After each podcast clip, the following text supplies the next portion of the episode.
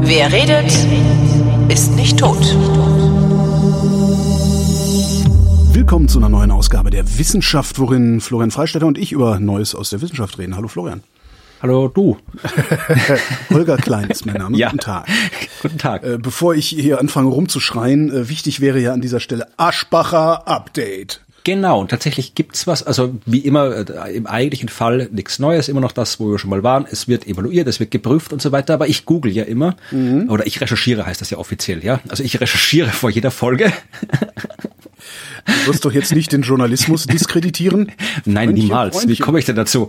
Also ich recherchiere und da, da ist halt immer interessant, auf was man dann stößt. Und ich habe einen äh, Artikel gefunden im äh, Portal cut.net in den katholischen Nachrichten. Ah, Und Moment, Katnet, das waren doch so, das waren so äh, äh, Rechtsaußen-Katholen, ne? So Ich glaube, ja, ist das. ja, ja, genau. Aber da ist ein Artikel, der ist noch gar nicht so alt, eben hier Anfang September 2021 und zwar heißt der Update aus der Theologie zum Plagiatsjahr 2021. Und ich fand, wie gesagt, man, es steht anderes Zeug auf äh, Cutnet, das man vielleicht nicht unbedingt lesen muss, aber den Artikel fand ich gar nicht so uninteressant, ja. Äh, das ist ein Gastkommentar von einer gewissen Gudrun Drausmuth, sagt mir nix, aber äh, es geht darum, äh, über Plagiate in der Theologie. Und das fand ich interessant. Also, meine, ja klar, warum auch nicht? Ich meine, das kann man ja auch studieren, da schreibt man auch Arbeiten, also warum auch nicht? Ja, stimmt. Ich wollte gerade so ein bisschen äh, rumätzen, dass es eigentlich sowieso egal ist, aber ja. Ja, aber es sind halt ein paar schöne, äh, schöne Sachen drinnen, die stehen. Also zum Beispiel hier, äh, Plagiate gibt es in allen Fachrichtungen. Dass auch die Theologie davon betroffen ist, müsste eigentlich erschüttern. Sollte man nicht von Theologinnen und Theologen, vor allem von künftigen Priestern, Integrität erwarten dürfen, auch als Wissenschaftler. Ja, ja, mein Kind, du kannst Integrität von Priestern erwarten. Natürlich. Ja, und auf, anscheinend gibt's da, äh, das ist, äh, ich bin ja nicht so firm, was in der, in, den, äh, in der Kirche abgeht, aber anscheinend, sie beschreibt da einen recht interessanten Fall, ja. Und zwar von einem, äh, der Philosoph und Wissenschaftsether Michael Doherty äh, von der Ohio Dominican University hat einen äh, Artikel geschrieben, Plagiarism in the Sacred Sciences und ähm, ja, hat da im Prinzip Dinge geschrieben, die eh offensichtlich sein sollten, nämlich dass ähm, tatsächlich äh, die Plagiate halt auch in der Kirche vorkommen und dass diese Plagiate oft geduldet werden, um den Ruf von Personen und Institutionen zu schützen. Ja, also wie bei Priestern, ne? Weiter, ja, und, ich meine, ja, auch, auch vermutlich genauso wie bei anderen Unis oder sonst was, das ist ja auch. Und äh, dann, ähm, ja, sagt er halt hier, äh, ich zitiere um Bischofsernennungen und andere Beförderungen im kirchlichen Kontext unter bedenklichen Voraussetzungen zu vermeiden, plädiert Doherty explizit für eine kritische Lektüre akademischer Arbeiten sowie für die Veröffentlichung von Plagiatsvorwürfen. Ja, und dann sagt er halt noch, erklärt, darüber zitieren muss. Aber äh, er führt da einen expliziten Fall auf. Und zwar hat ein gewisser Stephen Robson, der seit 2012 Bischof in Dunkeld in Schottland ist, eine Dissertation geschrieben. Und zwar über Bernhard von Clairvaux. Und die hat er im Jahr 2004 fertig geschrieben und hat dafür den Bellarmin-Preis der Päpstlichen Universität Gregoriana in Rom bekommen. So, dann hat 2019 der Heiligen Kreuzer, die haben alle so tolle Namen, 2019 hat der Heiligen Kreuzer Kirchenhistoriker Pater Alcuin Schachenmeier, Heiligenkreuz ist gleich das, das, das Dorf nebenan hier, wo ich wohne. Also da, das ist ein schönes Kloster, kann man auch einen Ausdruck hinmachen, wer das noch nicht kennt. Und der schreibt anscheinend etwas, äh, was sich Analecta Cisterciensia nennt, also anscheinend ein Fachjournal für die Theologie, ich weiß es nicht, und hat darauf hingewiesen, äh, so im Prinzip das, was hier auch die anderen Plagiatsjäger so machen, dass das, was in der Doktorarbeit von diesem einen äh, Bischof steht, im Prinzip auch anderswo schon steht ja, und nicht zitiert wurde. Ja, so, äh, was ist passiert? Die Kommission der, äh, die Uni in Rom hat eine Kommission gebildet, so wie man es halt so tut, hat sich das angeschaut und festgestellt, da ist kein Plagiat, müssen nichts tun. So. Ähm, und noch darüber hinaus haben sie äh, dem netten Herrn Alcuin Schachenmeier die Herausgeberschaft dieser äh, Zeitschrift entzogen. Ja. Und äh, noch dazu, ähm, was äh, die Lektüre Also er durfte auch nicht mehr weiter äh, Diplomarbeiten lesen und seine Lehrtätigkeit ist auch ausgesetzt worden. Also Moment. nicht jetzt von dem, der plagiiert hat. Ich wollte gerade sagen, gesagt ich, ich, anscheinend habe ich nicht aufmerksam genug zugehört. Doch, habe ich. Also, die haben äh, Kill the Messenger, ja? Genau. So, und äh, auch jetzt hat aber auch dieser, dieser Weil wer hätte das gedacht von der Kirche, dass Dinge vertuscht werden? Ja. Aber jedenfalls hat dieser Michael Doherty dann eben, der diese neue Arbeit geschrieben hat, auch nochmal ganz explizit verglichen und gezeigt, das ist ein Plagiat, das kann man eigentlich nicht anders sehen. Ja? Ja. Und ja, jetzt ist halt die Frage, was macht die päpstliche Universität?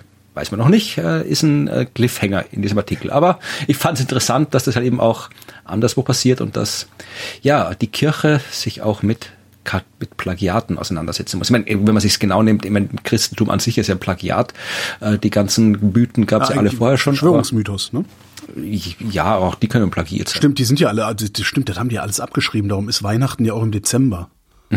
Genau. Aber ja, kein klar. normaler Mensch würde sowas in Dezember legen, sondern irgendwie schön so Mai, Juni, irgendwie schönes Wetter, yay, Party draußen. Ja, aber du kannst ja wirklich, es gibt ja genug Seiten, müssen wir jetzt nicht mehr noch Ja. im Detail drüber reden, aber alle, all die Eigenschaften, die wir hier von der Jungfrau geboren und zu Weihnachten geboren und hier ein Stern am Himmel und Priester kamen vorbei und vom Toten auferstanden und hat Wasser in Wein verwandelt, das findest du alles bei jeder Haufen anderen Leuten, die schon früher nicht gelebt haben, weil sie auch irgendwie mythologische Gestalten sind, äh, genauso. Ja, also das sind halt auch alles Versatzstücke aus anderen Mythen.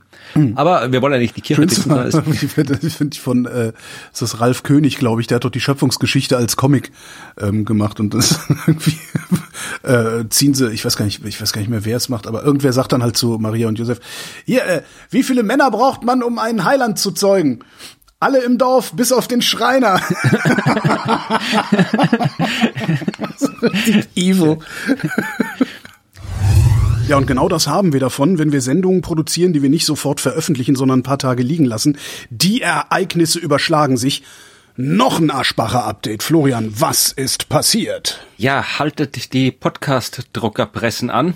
ähm, ja, wirklich. Also, monatelang sitzt man da und äh, updatet und saugt sich irgendwas aus den Fingern, um den Namen Aschbacher irgendwo unterzubringen, weil nichts passiert. Und jetzt passiert was. Ähm, die lange ausständige Prüfung der Fachhochschule Wiener Neustadt, äh, die die Diplomarbeit von Christine Aschbacher geprüft hat, ob sie aberkannt werden sollte, hat ihre Expertise eingebracht und die Prüfung beendet und kam zu dem Schluss, dass die Untersuchung Mängel bei der Einhaltung wissenschaftlicher Standards festgestellt hat. Ja, aber das ist das eher deprimierendere, aber keine Täuschungsabsicht oder keine gezielte Täuschungsabsicht. Die hat sie erst hinterher entwickelt, oder wie? äh, Äh, Es, es heißt hier nur, ähm, diese, ich, ich, ich zitiere mal hier, ja, äh, die abschließende Stellungnahme der ÖAWI, diese österreichische Agentur für wissenschaftliche Integrität, die abschließende Stellungnahme der ÖAWI sieht keine Täuschungsabsicht verwirklicht. Aufgrund dieses Ergebnisses stellt die Kollegiumsleitung an der FH wieder Neustadt ihr Überprüfungsverfahren ein. Das heißt, äh, der, der FH-Magistertitel wird nicht aberkannt und die Wiener Neustadt macht so weiter wie bisher, die FH. Aber auf diese äh, Doktorarbeit hat das keine Auswirkungen. Ne? Noch nicht. Also das ist ja, was in den Medien berichtet ist und was wir auch damals in der allerersten Sendung äh, uns am meisten äh, vorgelesen haben und worüber wir uns am meisten amüsiert haben, das waren alles Zitate aus der Doktorarbeit, weil die nämlich im Volltext verfügbar ist. Die Diplomarbeit nicht, die gibt's nur in den entsprechenden Fachbibliotheken und da sind sie halt schwer zu kriegen. Ähm, aber die Doktorarbeit, die ist ja an der Uni in Bratislava äh, durchgeführt worden. Und da ist die Prüfung noch ausständig. Ich meine, wenn jetzt hier äh, die der Magister aberkannt worden wäre, dann wäre der Doktortitel gleich mit dahin gewesen, ja, weil dann hätte sie das Doktoratsstudium schon unter komplett falschen Voraussetzungen angefangen und äh, dann wäre der Doktor auch weg mit jetzt, aber so besteht noch die Chance, dass sie die Doktorarbeit auch noch behält, obwohl ich mir das, also ich, ich habe die, die Diplomarbeit bis auf ein paar Ausschnitte wirklich nicht gelesen Ja. und die zeigen halt tatsächlich, dass die halt einfach grottenschlecht ist. Ja, Also wenn die sagt hier Mängel der Einhaltung wissenschaftlicher Standards, ja, das ist so wie wenn du, keine Ahnung, mit dem LKW durch fünf Häuser durch einen Vorgarten fährst und dann sagst, ja, du hast gegen die Straßenverkehrsordnung verstoßen. Ja, hast du, aber das ist das falsche Wort, um das zu beschreiben, was passiert ist, ja. Aber äh, okay, dann ist es halt einfach eine grottige Arbeit. Aber dann, ich, sie hat ja sehr gut bekommen, glaube ich, da drauf. Obwohl ich mir bin ich, ich glaube, sie ist mit sehr gut benotet worden. Und da frage ich mich dann schon, ähm, wenn eine Arbeit, bei der offensichtlich Mängel festgestellt worden sind, warum wird die damit sehr gut bewertet? Also da weiß ich, ob das nachträglich, ich glaube, es ist nachträglich nicht möglich, so eine Note zu ändern. Aber wie gesagt, auf jeden Fall behält sie den Titel. Aber wenn das bei dieser Doktorarbeit auch passiert, das ist dieser Quatsch mit den Seepocken, das ist dieser mhm. Quatsch mit, mit Sätzen, die schlicht und einfach grammatikalisch keinen Sinn ergeben. Ja, wenn, ja. Das, wenn das funktioniert, gehe ich da auch nochmal studieren. Du. Ja.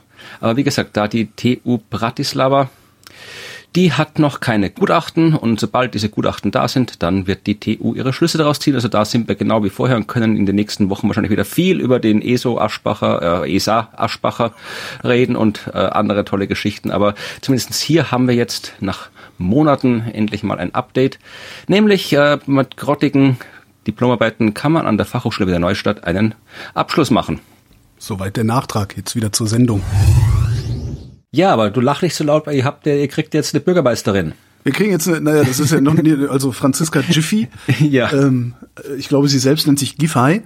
Äh, von der SPD, äh, ja, die SPD hat die Abgeordnetenhauswahlen halb haushoch gewonnen, ich glaube mit drei Prozent Vorsprung vor den Grünen oder irgendwie sowas. Und jetzt wird äh, deren Spitzenkandidatin mutmaßlich regierende Bürgermeisterin werden. Und das ist eine Frau, die äh, letztlich ihre gesamte Karriere auf Plagiat, also auf äh, Promotionsbetrug ja, gründet. Sie tut zwar so, als wäre das nicht der Fall, aber wenn das nicht der Fall wäre, dann wäre es nie nötig gewesen, dass sie einen Doktortitel führt, also sich den erschleicht und dann auch noch führt. Also ohne ja. diesen Titel wäre sie nicht so weit gekommen. Das unterstelle ich jedenfalls mal. Also ja, ist klar. Wenn man plagiiert, also liebe Kinder, hört zu, wenn man plagiiert, dann müsste zwar als Ministerin zurücktreten, aber als Bürgermeisterin für Berlin reicht es doch locker. Ja, und das Schlimmste ist ja, dass ähm, der, der regierende oder die regierende Bürgermeisterin von Berlin gleichzeitig Wissenschaftssenatorin ist. Oha, ja. Ja, das gehört zum Amt dazu. Das heißt, wir haben eine Promotionsbetrügerin als Wissenschaftssenatorin und das am wahrscheinlich wichtigsten Wissenschaftsstandort Deutschlands. Ja, was für ein Signal sendet das denn wohl? Tja, ja, so wird, ja. wenn wir über österreichische Bildungs- und WissenschaftsministerInnen reden müssten, dann wäre die Geschichte noch ganz anders. Da hatten wir noch ganz andere Kaliber, aber ja, also mich, man mich, muss es nicht haben, man kann es anders machen. Mich erschüttert sowas wirklich. Also ja, mich natürlich. erschüttert das, das, wirklich. Das ist so, ich kann verstehen, dass das die Leute da draußen auf der Straße nicht interessiert. Die haben ganz andere existenzielle Probleme dazu, um, um zu verstehen, dass das, was das für ein Problem ist. Das ist ja ein Mehrfachproblem. Es ist ja erstmal eine Unverfrorenheit von dieser Person und es ist eine Unverfrorenheit dieser Partei, diese Person dann auch noch als Spitzenkandidatin aufzustellen. Also es ist ja wirklich eine, eine, eine Missachtung, also ja, das ist halt von Berlin und von der Wissenschaft. Ja, das ist halt völlig anstandsbefreit, die Partei und die Person. Das, das finde ich, finde das furchtbar. Und klar, wenn du, wenn du, wenn deine existenziellen Probleme sind, äh, weiß ich nicht, wovon zahle ich als nächstes meine Miete? Äh, ich kriege ein Kind, wo soll ich hin umziehen? Es gibt keine Wohnung, wo parke ich mein Auto oder weiß der Geier was? Da bist du ja gar nicht willens oder wahrscheinlich auch gar nicht in der Lage, weil du, weil du sowieso schon genug um die Ohren hast, dich auf dieses Abstraktionsniveau zu begeben, auf dem du erkennst, was für eine Unverfrorenheit das ist, was die SPD sich da geleistet ja, hat. Ne? Tatsächlich, es ist ja wirklich, meine, das, die Wissenschaft leidet ja allgemein unter einem dem Problem, dass die öffentliche Wahrnehmung nicht ihrer Bedeutung für die Öffentlichkeit entspricht. Ja, ja, ja, und äh, das macht es halt nicht leichter, weil irgendwie die Wissenschaft generiert auch Wirtschaft, ja, und äh, sehr viel sogar. Und es ist halt, ja, ich, ich weiß jetzt nicht, wie viel Auswirkungen das tatsächlich hat, aber es ist schon, also äh, ich glaube nicht, dass es gut ist, wenn, wenn halt so öffentlich und wirklich sehr öffentlich demonstriert wird, ach, es ist, ist egal, egal, ob du eine gute Arbeit oder nicht machst. Genau. Kann Mach halt jeder. Irgendwas kommt durch. Genau. Weil dann, ja, also, aber das ist ja was, das ist ja was Menschen, was Menschen grundsätzlich, was zumindest so mein Eindruck, was Menschen grundsätzlich ja honorieren. Haha, der ist schon, also hat sich da gut durchgemogelt, aber Hut ab, Respekt. Ja. Das, das ist ja sowas, was auch im ganz normalen Alltag immer und immer wieder vorkommt. Ähm, was, ich mich dann halt auch frage, ist bei so jemandem, du, die, die Frau will regierende Bürgermeisterin von Berlin. Wie kann ich denn wissen, dass sie nicht schon wieder lügt, wenn sie mir was erzählt? Tja, nee, kann, ja, kannst du nicht. Das ist auch ja, aber zumindest ein Gutes hat die Sache, ja, weil äh, ich, ich hab, wenn wir im äh, Januar mit den Science Busters nach Berlin kommen, dann muss ich jetzt einen Witz, den ich eigentlich rausschmeißen hätte, müssen nicht rausschmeißen, weil sich auf einen österreichischen Politiker bezogen hätte, der nicht verstanden worden wäre. Und jetzt kann ich den aber eins zu eins mit Giffey übersetzen. Das ist wunderbar. so super. Ich muss, ich muss mich heute für diese Sendung ein wenig, äh, ich muss um Entschuldigung bitten. Ähm, ich habe heute vormittags einen derartigen Produktionsstress gehabt und alles hat sich verschoben und ver, ver, verhoben, dass ich mich auf die Sendung nur unangemessen kurz vorbereiten konnte. Das heißt, ich habe nur Überschriften gelesen. Mhm. Ich werde also heute nur Überschriften zum Besten geben ja, äh, und hoffen, dass während ich äh, dir zuhöre, ich noch mit einem Viertel Gehirn äh, wenigstens einen halben Inhalt hinkriege. Ich würde gerne mit der ersten Überschrift anfangen. Bitte. Dazu muss ich ein wenig weg, damit es dramatischer klingt. Riesige Leere im All entdeckt. Die habe ich auch. Bei mir heißt Was? Überschrift äh, gigantischer Hohlraum im All erkannt. Okay, das klingt das irgendwie, das klingt, das klingt irgendwie sinnvoller. Aber ich habe das gelesen und gedacht, wollt ihr mich verarschen? natürlich musste dann noch hier gigantischer Hohlraum, äh, gigantischer Hohlraum entdeckt und dann natürlich musste noch einsetzen hier im Kopf von hier Politikername ja. einsetzen. Das ist der, der Witz, den man machen muss dazu. Riesige natürlich. Leere im All ist echt groß. Ja, nee, also ja, die, die Überschrift ist tatsächlich ein bisschen seltsam gewählt. Ähm, ich habe den Artikel auch gelesen und der ist interessant. Mhm. Ähm, ich fange vielleicht gleich, so wie man es ja natürlich immer machen sollte, ja, gleich mit der mit der Pointe anfangen ja, und dann erklären der First things first. genau. Nee, aber weil der so schön ist, weil der auch zu dieser Überschrift passt. Äh, der Artikel, den ich gelesen habe, hört, hört auf mit äh, einem Zitat der beteiligten äh, Forscherinnen und zwar 3D verändert alles. Es ist eine sehr aufregende Zeit für uns Astrophysiker. Mhm. Weil eigentlich, ich meine, die Arbeit ist schon interessant. Ich würde nicht unbedingt sagen, dass sie diese spektakuläre Überschrift rechtfertigt. Sie rechtfertigt auf jeden Fall Berichterstattung. Aber äh, im Wesentlichen geht es darum, dass äh, das Weltraumteleskop Gaia seit einiger Zeit die Milchstraße oder unsere Ecke der Milchstraße sehr genau vermisst. Ja, also wirklich 1,6 Milliarden Sterne, glaube ich, sind mit Position und Geschwindigkeit und anderen Daten so genau vermessen worden wie noch nie zuvor. Aber das ist nicht neu, dass es dreidimensional ist. Also ihr könnt auch schon in die Tiefe gucken, oder? Äh, ja und nein. Es ist tatsächlich, natürlich konnte man, also die erste, der erste Abstand quasi zu einem Stern ist irgendwie 1863 gemessen worden. Also das können wir schon. Mhm. Aber, und das ist tatsächlich neu, und das ist neu seit Gaia, dass du wirklich von dieser Menge an Sternen äh, Daten hast, eben Position, Entfernung und Geschwindigkeit. Vor Gaia, der äh, umfangreichste Katalog hatte, glaube ich, ich weiß es jetzt nicht auswendig, aber es waren auf jeden Fall ein paar Millionen Einträge. Und jetzt sind wir bei fast zwei Milliarden Einträgen. Aha. Und da kannst du halt jetzt Sachen machen, die du halt vorher nicht machen konntest. Und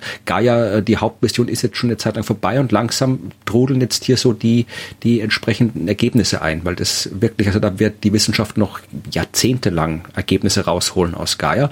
Und da geht's im Prinzip um ja, Molekülwolken, weil mhm. der Raum zwischen den Sternen ist ja nicht komplett leer. Da ist ja Zeug, ja. Also ja. da ist, sind halt so Gaswolken und Antimaterie, was man halt so findet. Ja, ja Antimaterie nicht so viel, aber äh, Gaswolken. Die verschwindet halt sofort wieder, aber die ist ja, das fand ich ja so bizarr äh, in, in einem, einem der Resonator-Podcasts zuletzt, wo dann äh, meine Gesprächspartnerin meinte, naja, nee, äh, das Vakuum ist nur im Durchschnitt leer. Ach so, das, ja, ja, nee, das ist was anderes. Ja, ja, das stimmt schon, aber da sind wir jetzt auf der Quantenebene, die ja. habe ich jetzt gar nicht gemeint. Also, also das, ich rede jetzt wirklich von dem, was der astronomischen Beobachtung zugänglich ist und nicht jetzt irgendwie hier so die, die Quantenfluktuationen im Vakuum. Das ist dann wieder ein ganz anderes Level. Und äh, so normale Antimaterie schwirrt jetzt selten eher durchs All, weil vor allem würde man es auch sehen, weil wenn die dann quasi wirklich zerstrahlt, dann mhm. leuchtet das und das, das sehen wir halt nicht, dass da ständig was leuchtet, antimateriemäßig. Aber du hast halt zwischen den Sternen mal prinzipiell das sogenannte, die interstellare Materie. Das ist halt so ein Sammelbegriff für alles Zeug, was zwischen den Sternen rumfliegt. Das sind halt hauptsächlich einzelne Atome, Wasserstoffatome, mal hier ein Elektron, da ein Proton und so weiter, was da so rumfliegt, aber eben auch Wolken. Ja, du hast eben auch diese großen, diese bunten Dinger auf den Hubble-Fotos, ja, diese bunten, schönen, nebeligen Sachen, das sind diese äh, Wolken, die da rumschweben, die können ein paar hundert Lichtjahre groß sein und da entstehen Sterne drin in diesen Wolken. Das ist keine neue Entdeckung, das wissen wir schon alle. Mhm. Und ähm, die haben jetzt ähm, diese Position, da gibt es die Perseus und die Taurus-Molekülwolke, die kannte man auch schon vorher und jetzt hat man ähm, das alles und die Umgebung einfach halt im Prinzip kartiert mit den Gaia-Daten. Sie haben mal Karten gemalt. Mhm. Und da gibt es ja viel Gegend, wo man Karten malen können. Und äh, sie schreiben halt hier dann, dass halt früher hat man 2D-Bilder von den Wolken gehabt und da hast du halt nicht wirklich die Form oder die Dicke, die Tiefe erkennen können. Mhm. Jetzt mit den 3D-Daten kannst du halt auch einen Hohlraum zwischen den Wolken erkennen. Ah, okay. Das ist interessant, weil ähm, wenn du da so eine große Gaswolke hast, ja, und dazwischen etwas, wo nix ist, also deutlich, deutlich weniger Gas, dann muss es da irgendwie einen Grund geben dafür, weil es im All zwar leer ist, aber wenn da irgendwo Zeug ist und dann inmitten des Zeugs ist kein Zeug, dann muss es trotzdem einen Grund geben, weil das Zeug liegt ja nicht in Ringen rum im Universum, ja. Und was halt da passieren kann, das sind tatsächlich äh, Supernova-Explosionen. Ja? Wenn ein Stern explodiert, dann kann der jetzt, sehr vereinfacht gesagt, da halt einfach ja, so, ein, so eine Blase reinpusten in so eine Wolke. Einfach ein Leerraum, der schiebt das Zeug einfach weg. Und der ist dann wirklich leer. Ja, ganz leer ist es nie. Wenn du lange genug guckst, findest du immer irgendwo ein Molekül dies oder ein Atom das. Aber es geht halt um den Vergleich zur Wolke selbst. Und das ist insofern interessant. Ich meine, es ist einfach mal, wie, wie so oft, interessant, was interessant ist. Aber du kannst natürlich äh, das auch immer sagen wir mal, stellar-archäologisch interpretieren, weil die Supernova ist halt weg. Die siehst du jetzt nicht mehr. Aber wenn ich da diese Hohlräume sehe, dann weiß ich, da war mal was. Und dann kann ich eventuell die Mitte, also das Zentrum der Supernova äh, rausrechnen. Aber du kannst halt einfach berechnen, du kannst halt einfach feststellen, dass da mal ein Stern war, der entstanden ist. Und wenn du das von mehreren machen kannst, dann kannst du irgendwann Statistik machen und dann kannst du eben äh, diese ganzen äh, ja verketteten Prozesse besser verstehen, weil diese Supernova-Explosionen, die dann äh, die machen ja keine wirklichen Löcher, ja, also das wird ja quasi nicht hier äh, aufgelöst, das Material der Wolke, sondern es wird woanders hingeschoben. Das heißt, wenn du irgendwo da ein Loch hast, dann ist es anderswo dichter geworden, das Material, weil es da hingeschoben worden ist. Und wenn äh, das Material in solchen Wolken dichter wird, dann entstehen daraus Sterne. Genauso entstehen Sterne, dass äh, ein Teil so einer Wolke, aus welchen Gründen auch immer, verdichtet wird und irgendwann dann das im eigenen Gewicht zusammenfällt, bis Kernfusion einsetzt und du einen Stern hast. Das heißt, äh, das sind genau diese Prozesse, die neue Sterne entstehen lassen. Also da muss ein Stern sterben, der verdichtet eine Wolke bei der Supernova-Explosion und dann kommt ein neuer raus. Und äh, solche Prozesse kann man halt dann über diese Art von Beobachtungen äh, besser verstehen als vorher. Ich habe irgendwie das Gefühl, als wäre die Überschrift komplett unangemessen. Äh, das, das, ja, das ist ja meistens, ne? Ja, es geht halt nicht um den, das, das Interessante ist jetzt quasi nicht, dass da Hohlraum oder eine Leere ist, sondern was das beinhaltet, Genau. dass das da ist. Na, naja. Ja, äh, dann habe ich noch etwas, vielleicht war mal eine kurze Meldung. Äh, Wir haben sicherlich schon mal, ich glaube, wir haben mal über Pyrheliometer gesprochen. Das kommt mir irgendwie bekannt vor. Ja. Es ist ein Instrument, mit dem man die Intensität der Sonnenstrahlung messen kann. Ja, also da weißt du halt genau, es, da kommt jetzt so und so viel Energie pro Fläche runter von der Sonne. Also simples Messinstrument und äh, wichtig, weil das ist eine wichtige Größe, die halt äh, so eine fundamentale Größe ist, die du brauchst, wenn du halt was auch immer über Wetter, Klima und so weiter messen willst. Ja. Das heißt, die stehen auf der ganzen Welt rum, diese Messgeräte. wa- Was messen die? Äh, Einstrahlung pro Quadratzentimeter oder so? Ah, Ja, ne, pro Fläche, kann ich jetzt Pro nicht Fläche, genau ja, okay, sagen. ja, also ja. kann ich jetzt nicht genau sagen. Aber äh, die stehen auf der ganzen Welt, weil du halt irgendwie, wenn du Wetter und Klima verstehen willst, ist ein globales Phänomen. Ja, ist vor allen Dingen eine Frage der Energiebilanz. Das heißt, du willst auf jeden Fall wissen, wie viel runterkommt. ne? Ja, und du musst halt wirklich die überall aufstellen. Das Problem ist, die müssen geeicht werden, wie so heißt, die müssen eine identische Skala verwenden. Und äh, um das sicherzustellen, gibt es äh, alle fünf Jahre die internationale Pyrheliometer-Kampagne. Und das läuft so ab, dass äh, ich weiß nicht, ob das einfach nur, ein- nur ein Fake ist, damit irgendwie alle mal in die Schweiz fahren. Also es, es läuft so ab, dass alle mit ihre, ihre Pyrheliometer in den Koffer packen und nach Davos fahren. Mo- mo- Moment. Die packen die ein und fahren dahin, um die, um, um Ja, einen das will man- Vergleich zu machen sozusagen. Ja, genau. Da ist nämlich das physikalisch-meteorologische Observatorium Davos. Und dann stellen die die da alle vor die Tür im Wesentlichen. Und dann, und dann, dann messen die da jetzt bis Mitte Oktober, also die hat jetzt gerade angefangen, das findet alle fünf Jahre statt. Und jetzt hat quasi die verschobene 2015 war die letzte, vielleicht haben wir 2015 dann schon mal drüber geredet.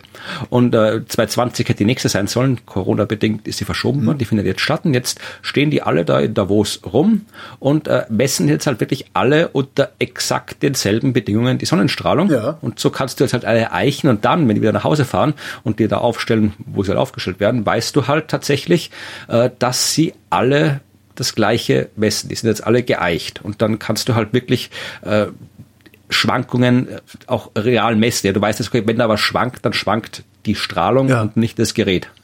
Ist schon irre, dass wir Also ich kann mir gar nicht vorstellen, dass man das nicht remote irgendwie, aber naja, nee, Nee, es die geht- gleichen geht- Bedingungen, ja.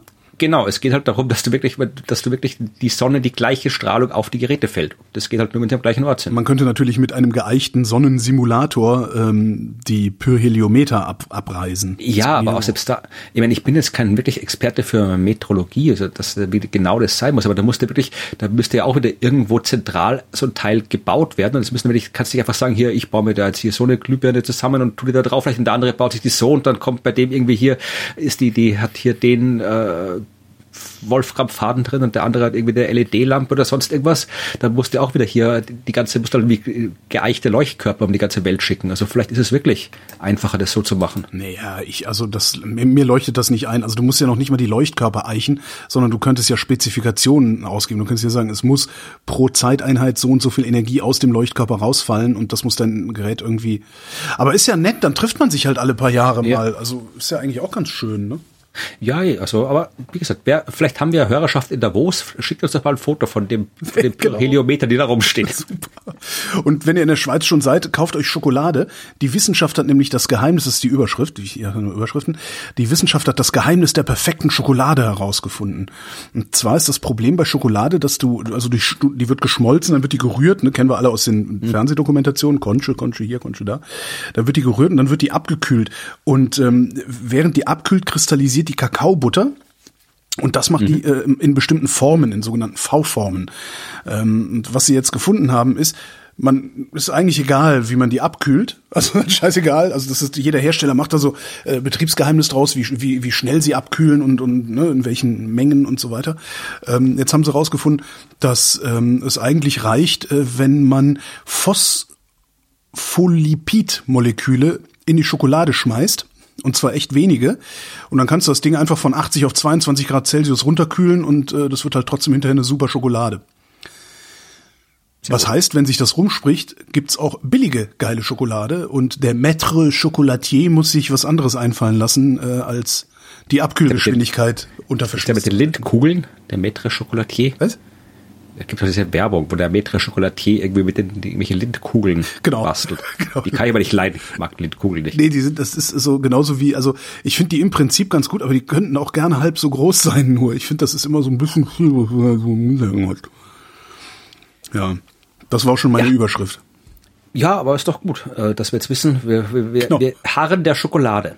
Und jetzt gibt's Geschichtsunterricht, Holger. Uh, oh Mann, habe ich vergessen zu veröffentlichen, wo du das sagst. Nee, äh, darum mache ich das jetzt, ja.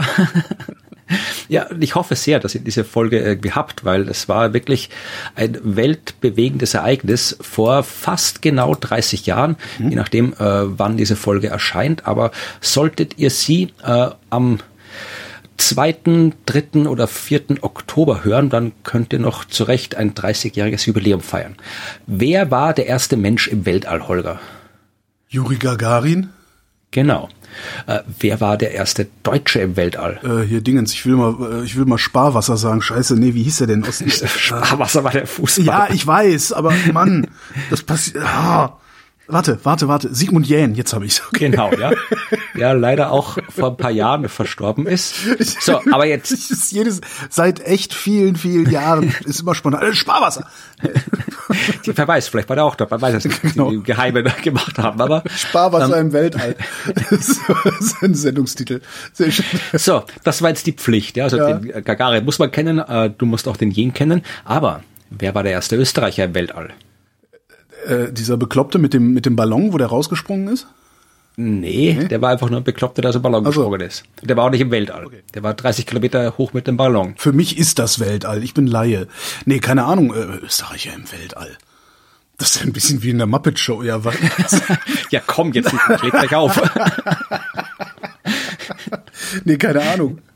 Das war Franz Viehböck, ja, der erste und einzige bis jetzt. Also wir haben nur einen einzigen ins All geschickt bis jetzt und ähm, der ist tatsächlich im Oktober 1991 ins Weltall geflogen. Am 2. Oktober 91 war der Start und dann, ah, ich weiß gar nicht, wie lange er geblieben ist, nicht so lange, eine Woche oder so, glaube ich, und war der erste und einzige Österreicher im Weltall. Und diese Austromir hieß die Mission. Und der Typ mit Sicherheit Östronaut, oder? Die haben den garantiert Östronaut genannt.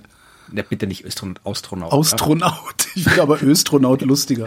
Nee, er hieß Astronaut, ja. Astronaut. Und und aber eigentlich war er Kosmonaut, ja, weil er ist mit den Russen zu mir geflogen und mit den Sowjets eigentlich noch. Also äh, ich kenne den Franz, ja, der macht seit einiger Zeit mit uns, äh, also uns die Science Busters, mit den Science Busters gemeinsam. Ab und zu tritt er mit uns auf und äh, kommt jetzt auch demnächst eine Fernsehsendung, wo er mit dabei ist. Am 29. September, äh, glaube ich, gibt's die Science Busters Show im Fernsehen und danach in der TV-Thek, wo, wo er mit dabei ist. Und ja, er ist halt total, der ist heute äh, CEO von irgendeiner großen Firma mhm. und äh, macht halt das, was Astronauten so machen. Also rennt rum und äh, hält halt auch Vorträge über das und er macht das halt wirklich sehr, sehr gerne und er kann das halt wirklich cool erzählen. Und äh, er hat auch viel so, äh, ja, Geschichten erzählt. Das war so die Bewerbung, das war so eine Kooperation zwischen Österreich und der Sowjetunion damals noch. Da ist halt quasi so ausgemacht worden, jetzt darf auch mal ein Österreicher hinfliegen. Und dann, das ist, das ist eine Anzeige, die ist in der Zeitung veröffentlicht worden. Österreich sucht Astronauten ja. hier bewerben. Es war halt cool. irgendwie noch, die war wirklich in der Tageszeitung. Ja. Und dann haben sie dann irgendwie Leute beworben. Und wie Franz, der, der war damals, er, er hat, er hat Ich würde ja gerne mal sehen, was sich da alles für Leute beworben haben. Bestimmt auch so, so überalterte, haarlose Fettsäcke wie ich und so. oh, ich mache das trotzdem, das kriege ich hin. Hey, was soll's denn? Ja, also es gibt tatsächlich, ich, ich suche das noch raus für die Show, also es gibt ein Buch, das ist, glaube ich, nur noch antiquarisch erhältlich, mhm. äh, wo das äh, Austromir 91 heißt es, das haben Franz Fieberg und Clemens Lottaler, das war quasi der Ersatzmann, äh, geschrieben. Und da ist halt wirklich das alles sehr schön gemacht. Und ich verlinke auch noch einen Artikel, der im Standard erschienen ist, wo so wirklich nochmal ein sehr, sehr langes äh, Überblick, äh, Überblick über die ganze Mission gegeben ist.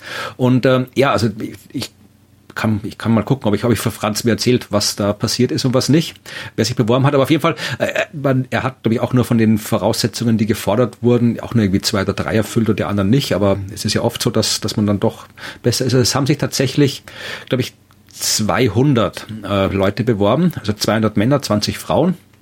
Von denen haben 200 dann die Bedingungen erfüllt und tatsächlich ähm, ist er dann, es war, war eine coole Zeit, also er ist dann eben, als nachdem er ausgesucht worden ist, er und der äh, Clemens Luthaler, sind sie dann eben im, äh, glaube ich, März äh, 89 nach, äh, nach Russland, äh, Sowjetunion gegangen, hier in das mhm. Sternenstädtchen und haben da trainiert und dann halt, ja, haben da während ihrer Vorbereitung auf die Mission den Niedergang der Sowjetunion überlebt und sind dann quasi äh, in Russland, nämlich halt im Oktober 91 aus Russland dann ins All gestartet, nachdem die Sowjetunion schon passé war. Also das war eine wilde Zeit und es war eine coole Mission. Also ich kann mich erinnern, dass wir das in der Schule damals gesehen haben. Also wir haben den Start tatsächlich im Physikunterricht. Das ist gerade zeitmäßig so gut getimt gewesen, dass wir das in der Schule schauen konnten. 2. Mhm. Oktober 91, kurz vor 10, ist die Sojus losgeflogen und das haben wir uns in der Schule angeguckt und das war schon, schon beeindruckend, fand ich. Dass so ein kleines Land wie Österreich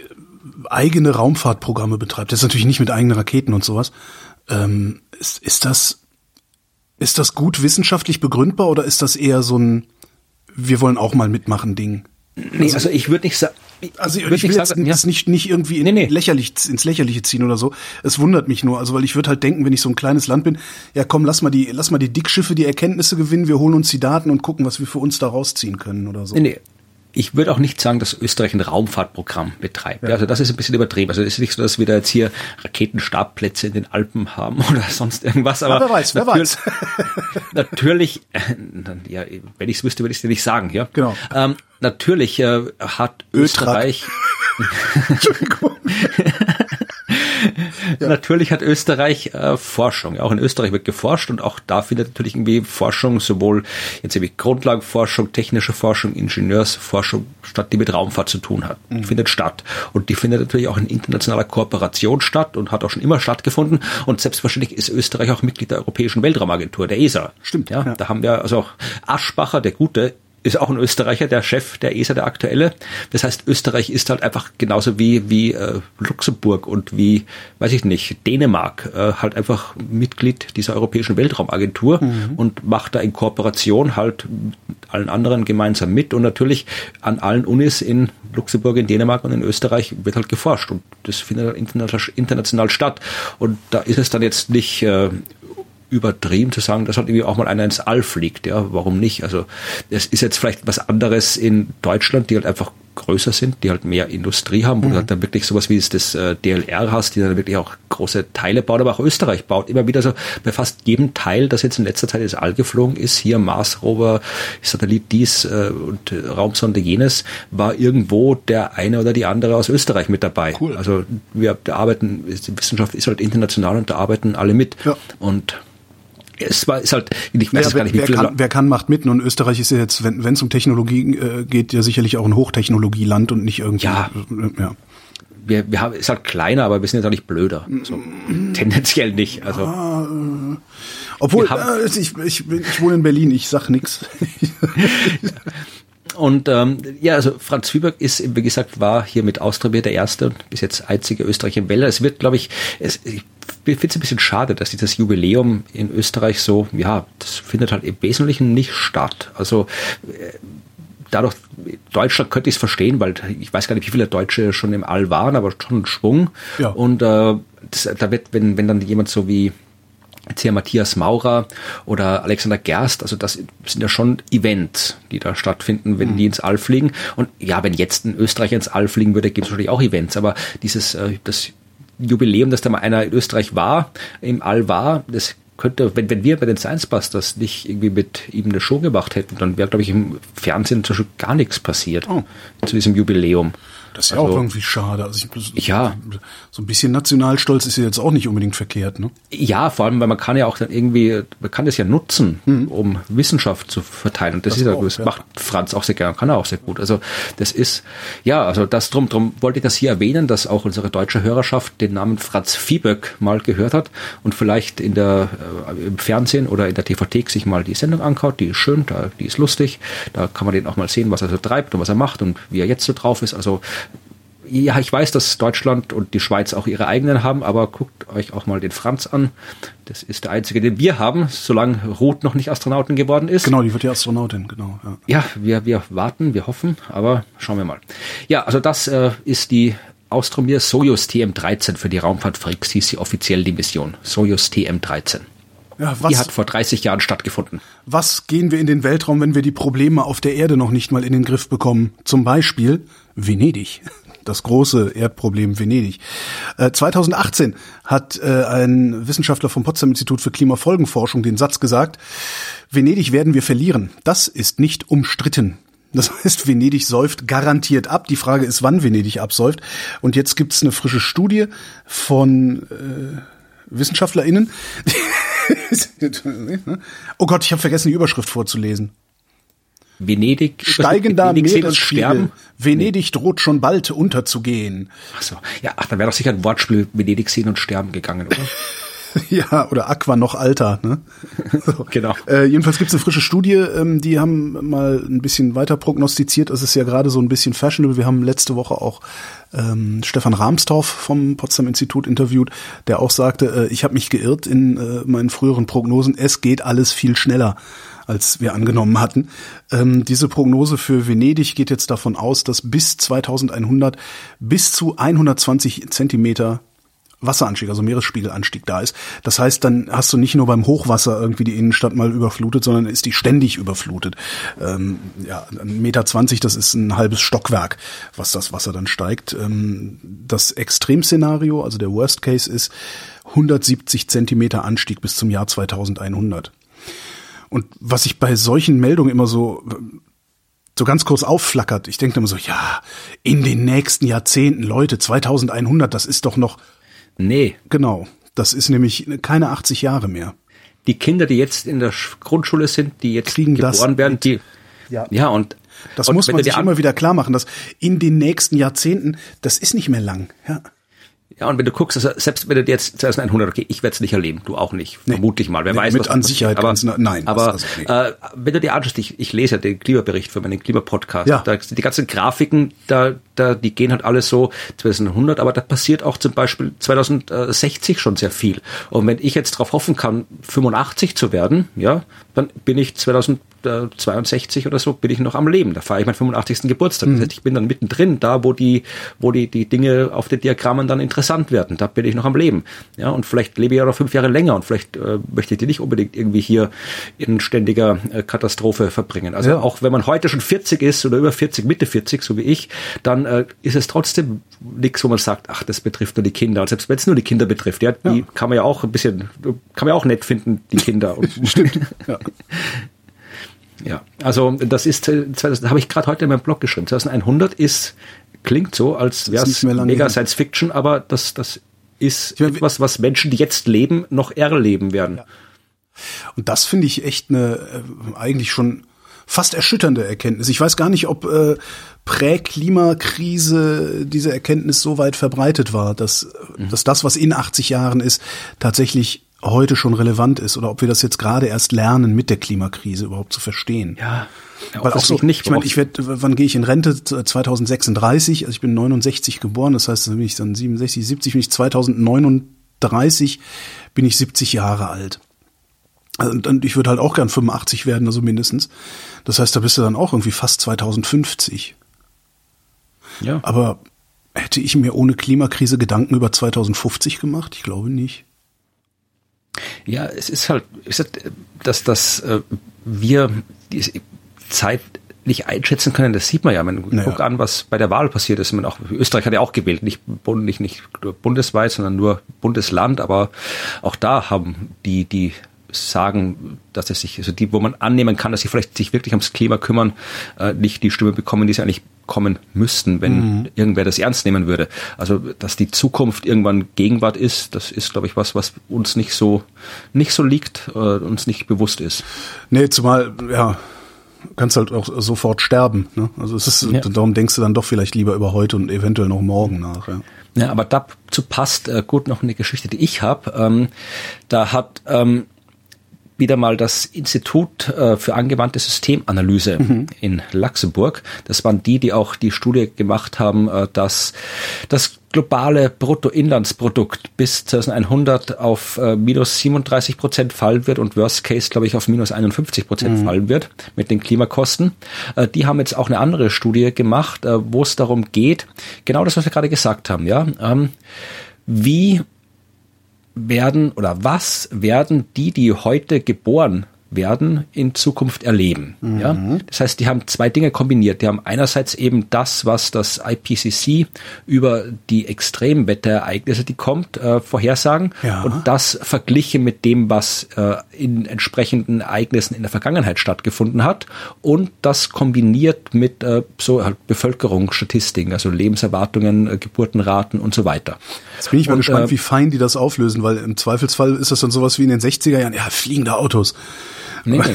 Okay. Also äh, ich sage dir ein Beispiel. Also, äh, Sie sagen ja, eine 1960 geborene Person Ja. erlebt dieser Rechnung zufolge im Schnitt äh, zwei bis sechs Hitzewellen. Mhm. Das ist das, was so eine 1960 geborene Person erwarten kann. Äh, In die Lebenszeit eines 2020 geborenen Kindes fallen dagegen durchschnittlich 10 bis 26 Hitzewellen. Wow. Wenn, wenn der Temperaturanstieg auf eineinhalb Grad begrenzt wird. Für welchen Bereich prognostizieren die das? Äh, bis 2100. Nee, ich meine, äh, also in der regional. Lebenszeit, also äh, in der Lebenszeit. Also ich nehme an, dass jetzt nicht über 2100 rausgegangen ich meine ist, ich aber- mein jetzt äh, regional, also welchen Bereich? Weltweit Ach so, oder? ich glaube, das ist tatsächlich, ähm, äh, das, ich habe die Studie nicht im Detail gelesen, also sie gehen dann Nordafrika und Mittelmeerraum ist stärksten betroffen. Das heißt, die haben es dann anscheinend schon äh, auch aufgesplittet für die einzelnen Sachen, weil so müsste ich das nochmal im Paper selbst genau lesen. Aber wir waren eigentlich mit dem, mit dem Schockierenden noch nicht zu Ende, ja. Denn äh, ein Kind, das 2020 geboren wird, ja, wird 10 bis 26 Hitzewellen erleben für den Fall, dass wir den Temperaturanstieg bis 2100 auf eineinhalb Grad begrenzen, was wir ja nicht tun. Ja, also da gab es ja auch gerade diese neue Studie von der UNO, dass äh, das, was wir sagen, dass wir tun, glaube ich, zu 2,4 Grad Ja. führt und das, was wir tatsächlich tun, irgendwie auf drei Grad. Ja, also äh, die eineinhalb Grad mit dem, was wir jetzt machen, ist eh nicht erreichbar. Äh, wenn wir zwei Grad nehmen, dann sind es 15 bis 29 Hitzewellen. Und wenn das passiert, was jetzt gerade laut den aktuellen Strategien passieren wird, dann wird ein jetzt geborenes Kind 21 bis 39 Hitzewellen erleben. Das heißt, Ja. äh, schlimmstenfalls ein Drittel des Lebens in Hitzewellen sozusagen. Ja. Oder das gleiche gilt auch für Waldbrände und äh, der Erstautor wird hier zitiert, aber von der der kommt aus Brüssel. Mhm. Ähm, Menschen, die heute jünger als 40 Jahre sind, würden ein bisher nie dagewesenes Leben führen, was Dürren, Hitzewellen, Überschwemmungen und Ernteausfälle angeht. Mhm. Ja, und wie gesagt, besonders äh, stark halt für Nahen Osten und Nordafrika. Äh, wie üblich, äh, die äh, junge Generation in Ländern mit geringerem Durchschnittseinkommen sind stärker betroffen als die, die in reichen Ländern geboren werden. Ähm, Kinder, die zwischen, die jetzt quasi hier südlich der Sahara geboren sind, erleben fünf bis sechs Mal häufiger Extremwetter als die, die anderswo geboren sind. Also das ist noch schlimmer äh, für Europa. Ja, auch hier die Kinder. Extremwetter heißt da dann aber das überleben die möglicherweise nicht, nicht wie bei uns, äh, sondern dass du, du gehst halt mal nicht Wirklich, raus. Ne? Ja, und hier, also auch hier äh, in Europa, auch hier äh, viermal mehr Extremwetterereignisse für die heute geborenen Kinder als anderswo. Im Durchschnitt äh, weltweit siebenmal häufiger Hitzewellen als für heute geborene Kinder als und wenn man es nochmal andere Zahlen haben will, global, ich zitiere wieder, global wäre die junge Generation von 24 Prozent, äh, Entschuldigung, nee, ich habe falsch zitiert, ähm, das, da geht es um die, äh, die, nee, das habe ich jetzt, nee, ich bin jetzt gerade irgendwie, das verstehe ich jetzt gerade nicht. Das äh, lese ich nicht vor, dafür, das war gerade so verwirrend, was hier steht. Da geht es dann jetzt hier um äh, Abscheide und Speichern von CO2 aus der Luft und dass man da dann hier irgendwie wieder das runterdrücken kann, aber das ist mir jetzt zu kompliziert, das aufzudröseln. Äh, ich glaube, du brauchst hier, äh, du brauchst Minus von 28 Prozent, wenn du, äh, wenn du die, wenn du Luft, CO2 aus der Luft holst, ja, dann kannst du minus minus ein Drittel ungefähr an diesen Extremwetterereignissen kriegen. Ja. Dazu musst du das dann aber auch erstmal aus der Luft holen können. Und ja. ähm, also wenn du dir die Anlagen anguckst, die sie jetzt so gebaut haben, in Island haben sie doch, glaube ich, jetzt gerade einen in Betrieb genommen, die äh, ist gerade mal in der Lage, die das CO2, das 820 Pkw erzeugen, wieder rauszuholen aus der Luft. Also das ist ja, das, das, das, da kommt ja kein Anlagenbauer der Welt hinterher. Du müsstest die Dinger ja über einen kompletten Globus verteilen und äh, da absaugen und das, ach, das ist doch alles. Ja, also ja, ich, ich bin immer ein bisschen irritiert, also dass, dass so viele Menschen so viel, so viel Hoffnung in irgendwie ein, ein, was auch immer, einen Technologiesprung oder sowas legen. Das, äh, naja, nächstes Jahr, da werden wir dann bestimmt was erfunden haben, was das Problem schlagartig löst. Das sind halt so gigantische Mengen. CO2, um die wir uns da kümmern müssen. Ja, das machst du mal nicht eben mit irgendwie einer Fabrik, die du irgendwo hinbaust wir müssen das schon alles erfinden, das Zeug, ja, ja. Äh, damit halt, was immer wir auch jetzt tun, um die Klimakrise in den Griff zu kriegen, dass es dann irgendwie auch nachhaltig ist, ja. wenn wir mal so weit sind, weil alles kriegst du, du kannst ja nicht komplett CO2 Null hinfahren. Das heißt, wir brauchen irgendeine Technologie in Zukunft, äh, dann, damit halt das, was wir halt dann auch noch CO2 emittieren müssen, dass wir das dann wieder auch quasi gefiltert kriegen oder sonst irgendwo was damit gemacht kriegen, ja. Aber jetzt drauf zu warten, dass das passiert. Also das ist halt illusorisch, das wird halt nicht funktionieren. Ich habe das mal ausgerechnet, ja. Also wenn du jetzt ähm, ähm das CO2, das wir in den letzten 20 Jahren äh, in die Atmosphäre gesteckt haben, wenn du das irgendwie rauskriegen würdest, und das ist viel, das sind irgendwie ein paar hundert, das sind irgendwie über 600 Millionen, 600 äh, Milliarden Tonnen CO2. Ja, also da weiß ich nicht, wie viele äh, Islands du da vollpacken musst mit Filtern. Aber wenn wir das irgendwie rauskriegen würden und dann halt ansonsten einfach so weitermachen wie bisher, ja, also wie jetzt, dann ist halt in 20 Jahren mehr drin als vorher, ja, weil unsere Emissionen ja ständig steigen. Das ja. heißt, in den letzten 20 Jahren haben wir weniger freigesetzt, als wir in den nächsten 20 Jahren ja. freisetzen, wenn wir einfach so weitermachen wie bisher. Das heißt, selbst wenn wir irgendwo diese absurde Technik hätten, dass wir jetzt so mit Fingerschnipsen äh, das alles rausholen könnten, dann nutzt es halt überhaupt nichts, weil halt dann mehr drin ist. Das heißt, wir müssen dann ständig, wir, wir bringen uns in eine Lage, wo wir da wirklich nur noch damit beschäftigt sind, diese dämlichen äh, Abscheideanlagen oder was immer da läuft, am Laufen zu halten, weil sobald die einmal nicht mehr laufen, dann äh, ist es so, wie wenn du hier die, die mhm. Tür der Sauna aufmachst, ja, weil dann haut der Klimawandel spontan richtig rein. Ja, das bringt nichts. Wo wir gerade bei Treibhausgasen sind, noch so ein Problem, Methan. Ja. Aber nicht mehr lange, denn Forscher brachten Kühen bei, die Toilette zu benutzen. ja, aber da ist doch auch Methan. Ja, ja, aber die machen halt Methan. Also was sie gemacht haben, ist, sie haben den irgendwie Elektroschock-Halsbänder umgelegt, Verzeihung, vibrierende Halsbänder, ähm, und so einen Futterreiz gegeben, ne, so Pavlov. Ganz, ganz klassisch, haben 16 Kälber trainiert, in einen Latrinenstall zu pinkeln um äh, da den Stickstoff aufzufangen und wegzumachen, bevor der Stickstoff halt äh, ins Wasser kommt und da alles versaut, ne? Nitrateintragung und so. Äh, oder äh, sich halt umwandelt und äh, ein Treibhausgas draus wird.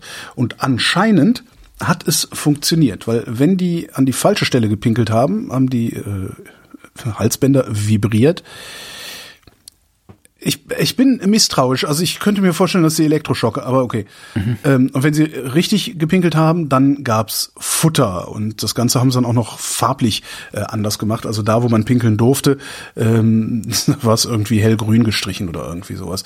Äh, und das scheint ganz gut funktioniert zu haben. Und jetzt wollen sie ähm, gucken, ob sie nicht für große Kuhherden äh, Freilandtoiletten anlegen können das ist schon alles sehr interessant, ja, äh, dass man das überhaupt kann wegkühlen. Aber, aber wir könnten auch einfach aufhören, so viel Fleisch zu fressen, dann müssten wir uns um so, sowas keine Gedanken zu machen. Ich wollte gerade sagen, da stecken wir so viel Energie rein, dass wir Kühen ja. beibringen, aufs Klo zu gehen, anstatt ja. einfach weniger Fleisch zu essen. Ja, das ist äh, ja.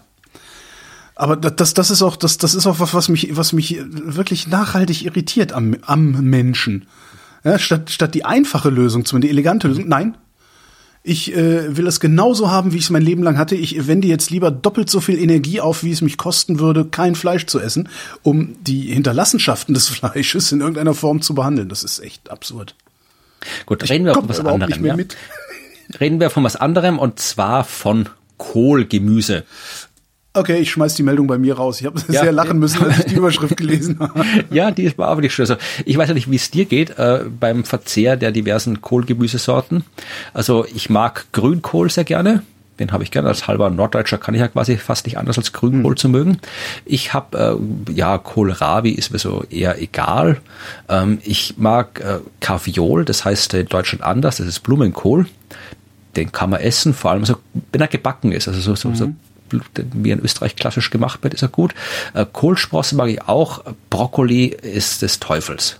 Also den kann ich nicht leiden. Ja, ich, ich esse eigentlich, also bis, bis auf Blumenkohl und Brokkoli, also Brokkoli kann ich tatsächlich auch nicht leiden, weil der, der, der langweilt mich halt auch. Also das ist, nee. ja. Äh, Blumenkohl, Blumenkohl schwankt bei mir. Manchmal esse ich ihn unglaublich gerne, manchmal überhaupt nicht gerne. Aber so ansonsten Kohlgemüse äh, super. Ich kann also Rosenkohl äh, könnte ich drin baden. Ja, ist okay. Rosenkohlbällebad. Hm. Nee, also Kohl, Kohl finde ich super. Fand ich auch als Kind schon gut. Habe als Kind sehr gerne Wirsing gegessen. Wirsing ist auch gut. Mhm. Den kann man schön, schön indisch machen und so weiter. Also das, das geht schon. Okay, schön mit aber Wurst drin und Speck und so. Nee. Doch klar, nee, damit wir hinterher die Kühe auf die Toilette schicken müssen. Ah nee, die Wurst war vom Schwein. Gibt's Schweinetoiletten? Hm. Aber tatsächlich, wer, wer gerne mal hier äh, was Neues mit Blumenkohl machen will, klassisches österreichisches Rezept, äh, Kaffeeol mit Semmelbrösel.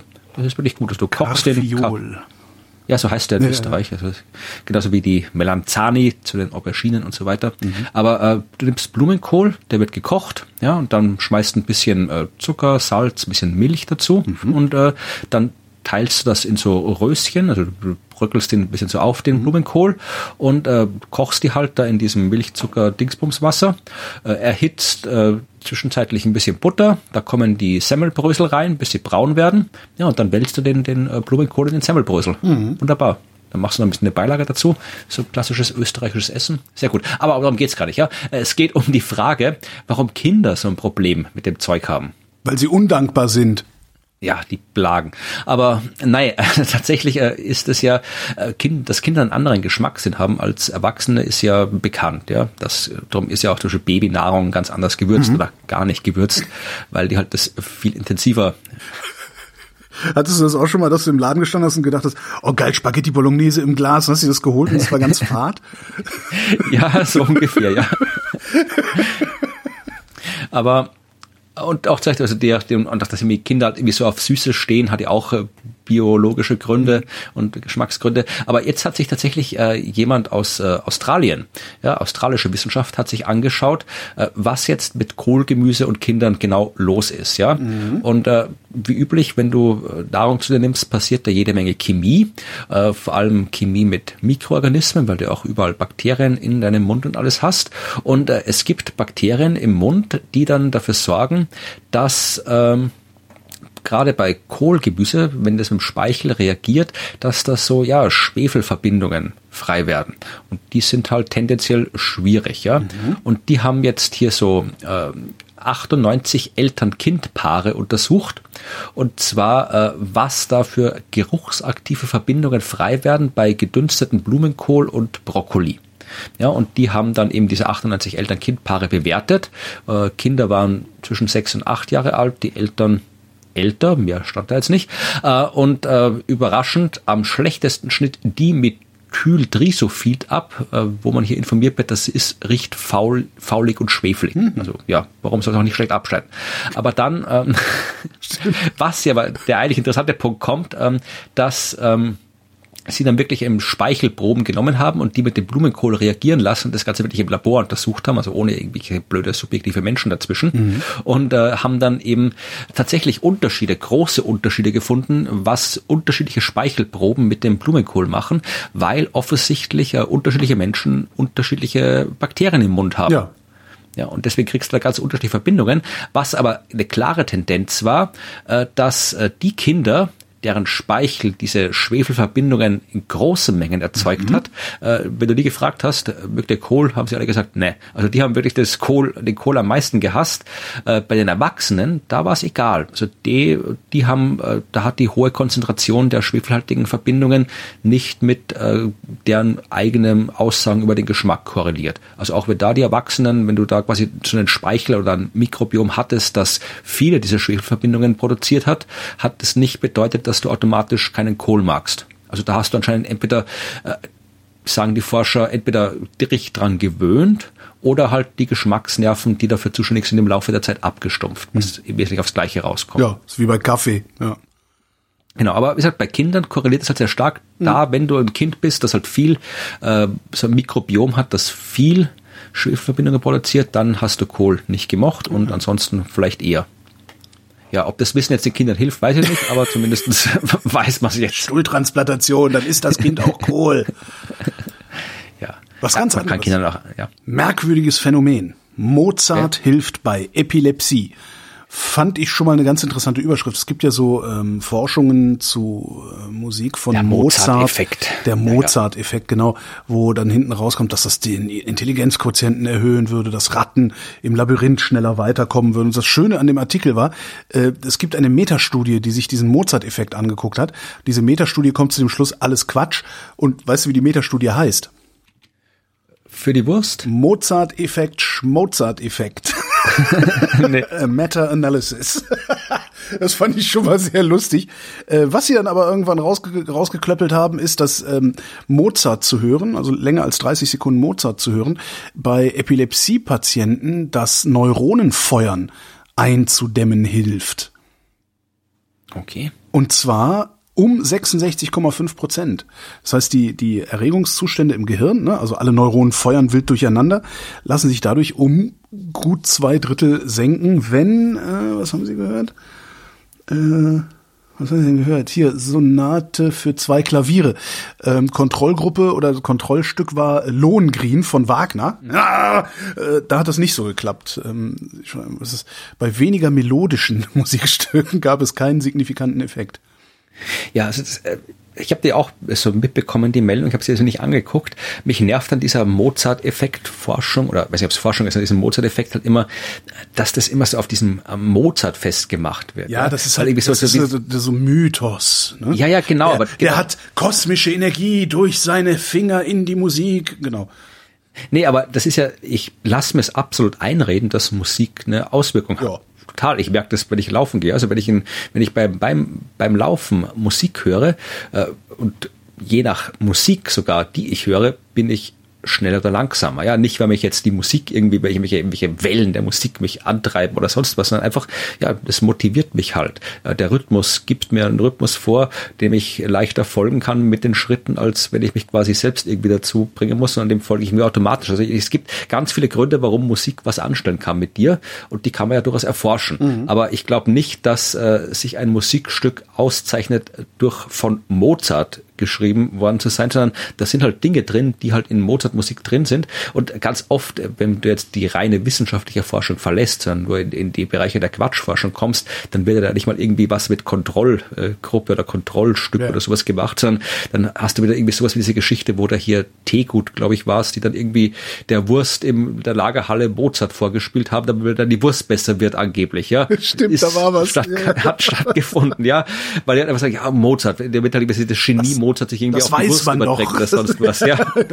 oder wird sogar die Wurst intelligent. Ja, aber das halt irgendwie, ich, ich sage, dass da, da muss man halt dann entweder, wenn man eine seriöse Wissenschaft betreibt, dann muss man wirklich herausfinden, was ist es an dem Stück, das den Effekt hat, ja, der Rhythmus, die Melodie, die Tonhöhe oder der Abstand zwischen den äh, Tempiwechseln oder was weiß ich, ja, ich bin kein Musikwissenschaftler, aber sowas kann man ja vermutlich untersuchen. Mhm. Oder äh, dann kann man das kontrollieren und dann findet man das raus, weil jetzt wieder jetzt anekdotisch, ja, bei mir beim Laufen, ja, also da ist es wirklich, also da hängt's ganz davon ab, was ich da für ein Stück höre, wie es läuft. Ja, und vielleicht die einen, die halt irgendwie durch Mozart, was auch immer, da irgendwie äh, motiviert werden äh, oder halt vielleicht Epil was halt bei der Epilepsie hört, vielleicht funktioniert es bei anderen dann irgendwie mit, keine Ahnung, mit, mit äh, Techno, mit mhm. Metal, mit äh, Schlager oder was weiß ich, ja. Also das fehlt mir immer ein bisschen, dass diese Forschung da immer so auf diese, dieses, von diesem Genie Mozart zehrt. Ja.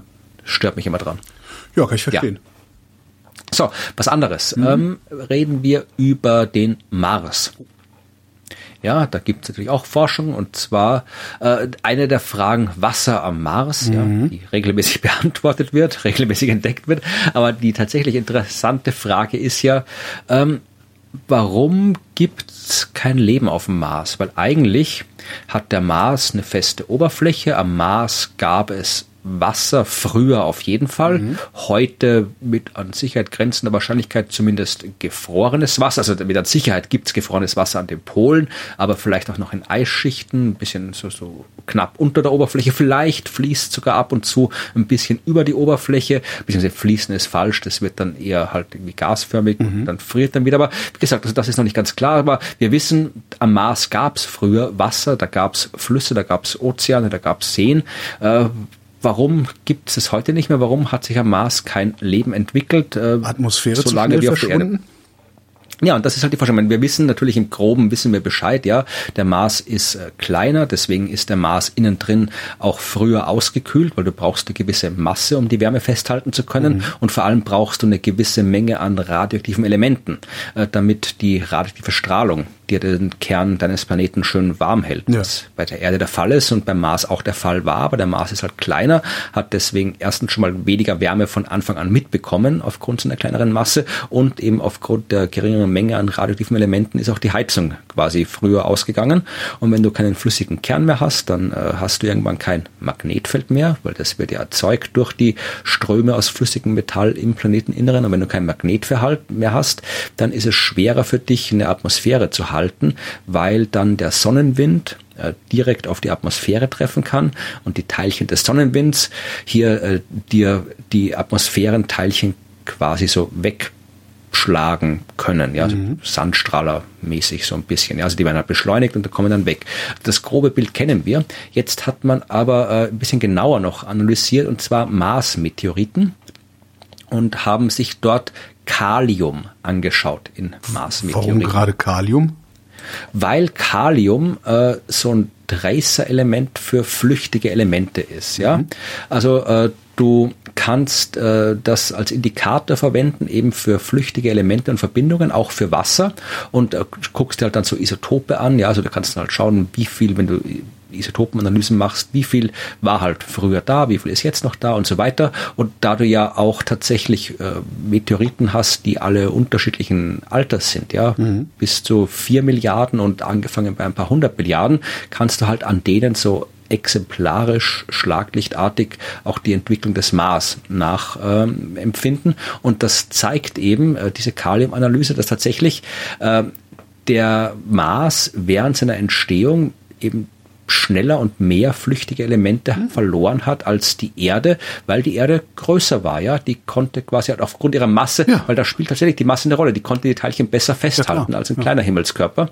Und deswegen ist der Mars tatsächlich eben ähm, weniger lebensfreundlich als die Erde gewesen und äh, sie haben das dann noch ein bisschen weiter abgesichert, äh, indem sie auch Meteorite von äh, Vesta untersucht haben. Das ist ein Asteroid, großer Asteroid, mhm. 100 Kilometer groß, aber halt dann deutlich kleiner als der Mars. Ja, und da ist halt noch mehr flüchtiges Material rausgegangen auf Vesta als auf dem Mars. Also das hat man, wie gesagt, ist jetzt keine Sensation, weil im Groben und Ganzen haben wir es gewusst, aber es ist immer schön, wenn man auch konkrete Daten hat, die das nochmal zeigen. Und jetzt kann man auch wissenschaftlich belegt sagen, es kommt auf die Größe an. da hast du lange darauf hingearbeitet jetzt, aber Respekt. Meine letzte Meldung. Ja. Weißeste Farbe der Welt könnte viele Klimaanlagen ersetzen. Ja, bin ich skeptisch. Total ab, aber total abgefahren, oder? Ich meine, es hat ein Wissenschaftler von der Purdue University eine Farbe konstruiert, designt, äh, zusammengemischt. Ähm, also ich fand einfach den, den, den Zahlenvergleich so irre. Also normale weiße Farbe reflektieren 80 bis 90 Prozent der Sonneneinstrahlung das, was der Typ entwickelt hat, reflektiert 98,1 Prozent der Strahlung und emittiert gleichzeitig noch Infrarotstrahlung, also gibt Wärme ab, weil er nämlich Bariumsulfat äh, da reingemischt hat. So, das führt dazu, dass, also, dass die Farbe mehr Wärme, also mehr Energie abstrahlt, als sie aufnimmt. Und, ja, und das, das heißt, du kannst, wenn du dein Haus damit, also ne, das, das, die kühlt, wenn die Sonne scheint. Das ist genau, das ist so kontraintuitiv. Ich, das hat mich wirklich ein bisschen mitgenommen, diese, diese Meldung. Warum bist du skeptisch? Ja, einfach nur so. Also weil ich tatsächlich noch nicht Was mehr. So schön zum wahr, um wahr zu sein ist. Ja, das. Und ich habe auch wirklich nee, ich habe mir das noch nicht im Detail angeschaut. Also ich habe da die Schlagzeilen gelesen und das klingt halt, wie gesagt, das klingt ich, ich kann den Mechanismus prinzipiell verstehen, mhm. aber ich bin mir noch nicht im Klaren darüber, wie stark der Effekt wirklich ist und was sich mit dem anfangen lässt. Also dazu weiß ich einfach zu wenig und deswegen begegne ich dem erstmal mit einem wissenschaftlichen Skeptizismus, ja, das ist nicht ja. irgendwie so alles Quatsch, weil äh, ja, das, wie gesagt, das klingt zu schön, um wahr zu sein und äh, jetzt kommen dann wieder die Leute und sagen, hier, ja, ach, alles gelöst, klimamäßig, wir malen alles äh, genau. Zeug und dann, also ich bewahre mir da noch ein bisschen mehr Skepsis, bis ich dann Bescheid weiß, was das Ding wirklich kann. Also ich muss mir das nochmal genauer angucken, aber natürlich ist es ist schon cool, weil das wäre natürlich eine sehr niederschwellige Möglichkeit, äh, was zu machen. Für ja, also, Knüller, weil, ja. Ist halt die Frage, wie ist die, die Größenordnungen, also welche Skalen, weil man prinzipiell ist so ein Mechanismus sehr bekannt. Ja, es gibt zum Beispiel sowas, das heißt irgendwie Eis-Albedo-Rückkopplung. Ja. Das ist so ein planetarer Mechanismus, dass äh, je mehr Eisfläche du hast, desto mehr Licht wird reflektiert. So ist die Erde zum Beispiel im Laufe der Zeit ein paar Mal äh, komplett zugefroren, ja, mhm. weil da gab so kleine Schwankungen in der Erdbahn, in der Sonneneinstrahlung, da sind die Eiskappen ein bisschen gewachsen, die Gletscher ein bisschen weiter nach Norden vorgerückt und irgendwann hast du einen Punkt überschritten, weil je mehr Eis du hast, desto mehr Strahlung wird äh, reflektiert von der Sonne, desto kälter wird's, desto mhm. mehr Eis hast du und irgendwann hast du einen Punkt überschritten, wo das Ganze dann so positiv rückkoppelt abgekoppelt und dann alles, genau, also den, dann ist halt die Erde komplett zugefroren. Ja. Das ist ein paar Mal passiert. Also prinzipiell ist es schon so, dass du, wenn du was weißer machst, es auch kühler wird. Die Frage ist jetzt äh, mal von allen äh, wie, kleinräumigen Anwendungen, dass du einfach eine Klimaanlage sparst. Vielleicht, wenn du sowas machst, wenn du es jetzt in Sachen Klimakrise betrachtest, wie viel müsste man denn wirklich anpinseln, damit, oh, das, damit das, man einen Effekt gab's. kriegt? Jetzt habe ich das schon weggeklickt, aber da gab's eine, da gab's eine äh, Aussage dazu. Warte mal gerade. Nee, einmal falsch. Deutschland komplett weiß. Genau, einmal Deutschland komplett weiß. Nee, nee, das, das war, ähm, Sekunde, das kam ich schnell raus. Müssen wir die Welt ähm, weit facen. Also auf 93 Quadratmetern hast du eine 10 Kilowatt Kühlleistung. Das heißt, du müsstest 0,5 bis 1 Prozent der Erdoberfläche bemalen, um die aktuellen Temperatureffekte des Klimawandels zu revidieren. Und weißt du, was Wobei, da passieren wird? Dann kommen irgendwelche Deppen und malen Graffitis drauf. Genau. Was mich dann noch, ähm, da, da, da reicht mein physikalischer Hausverstand dann leider nicht aus. Ähm, das muss ja auch irgendwo hin reflektiert werden. Und das wird ja nicht zu 100 Prozent in den Weltraum zurückreflektiert, oder? Normalerweise nicht, weil das ist ja gerade, darum haben wir auch den Treibhauseffekt. Also wir haben halt irgendwie das, das ist dann, es muss ja auch erstmal durch die Atmosphäre durch das Zeug. Es kommt auf an, mit welcher Wellenlänge das reflektiert. Ja. Das ist die Frage. Ob okay. der jetzt quasi Infrarot, weil das sichtbare Licht geht ja durch. Das, wir haben das Problem, dass das Infrarotlicht auf der Erde hängen bleibt. Also die Frage ist, gibt es eben wirklich hauptsächlich Infrarotstrahlung ab oder reflektiert das einfach wie ein Spiegel die Wellenlänge, die reingekommen ist? Ja. Also das, aber wie gesagt, darum habe ich, ich, ich habe mich tatsächlich Stimmt. mit der Meldung ja, gut, noch nicht gut, beschäftigt. Gute Frage, äh, kann man sich ja mal Nächste angucken. Frage. Ja. nee, aber ja, das ist eine coole Sache, wenn sie dann äh, tatsächlich so cool ist, wie sie klingt, ist dann die Frage, es gibt auch das schwärzeste Schwarz. Also, ja, was passiert, Black, die, ne? ja, was passiert, wenn ich jetzt quasi das weißeste Weiß im schwärzesten Schwarz übermal oder umgekehrt? Ne, die beiden gegenüberstellst. Was reflektiert dann, oh Gott. Und die wichtigste Frage, wenn ich das weißeste Weiß mit dem schwärzesten Schwarz mische, ja. bekomme ich dann das langweiligste Grau. Das grauste Grau, genau. Ja. ja, jede Menge Fragen. Nee, also ich habe auch nur noch eine Geschichte. Ähm, und zwar, ähm, eigentlich habe ich zwei Geschichten immer. Die eine lasse ich aus mit dem direkten Nachweis der dunklen Energie. Die ist jetzt, äh, die machen wir beim nächsten Mal, wenn sie wer wissen will. Und äh, also ich will das wissen. ja, ach, das ist wieder, da muss ich, okay, dann machen wir sie kurz, okay? Okay. Also, es gab äh, vor kurzem diverse Meldungen in den Medien, dass der möglicherweise der erste direkte Nachweis von dunkler Energie gelungen ist. Ja, natürlich. Oumuamua war das, war das doch?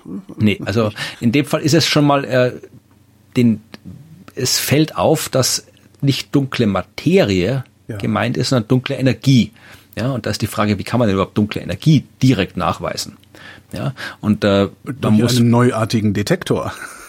Ja und nein, naja, fast. Es ist tatsächlich, äh, dreht sich die Arbeit, die, die Schlagzelle ist irreführend, das können wir vielleicht gleich festhalten. Äh, und die wissenschaftliche Arbeit dreht sich eigentlich genau um das, nämlich äh, um, man hat herausgefunden, dass man ähm, Detektoren, die man bis jetzt für was anderes verwendet hat, vielleicht auch verwenden kann, um dunkle Energie nachzuweisen. Mhm. Und ähm, ich halte nochmal fest zu Beginn, dass dunkle Energie und dunkle Materie zwei unterschiedliche Phänomene sind, weil ich muss jetzt im Folgenden von beiden sprechen, okay. aber es sind unterschiedliche Phänomene. Ja? Dunkle Materie ist äh, nach allem, was wir wissen, eine Quelle von zu viel Gravitation. Das ist die Beobachtung. Wir beobachten zu viel Gravitation im Universum und äh, nennen die potenzielle Quelle dieser Gravitationskraft dunkle Materie, weil wir keine sichtbare Materie sehen, die diese beobachtbare Gravitationskraft auswirkt, äh, ausübt.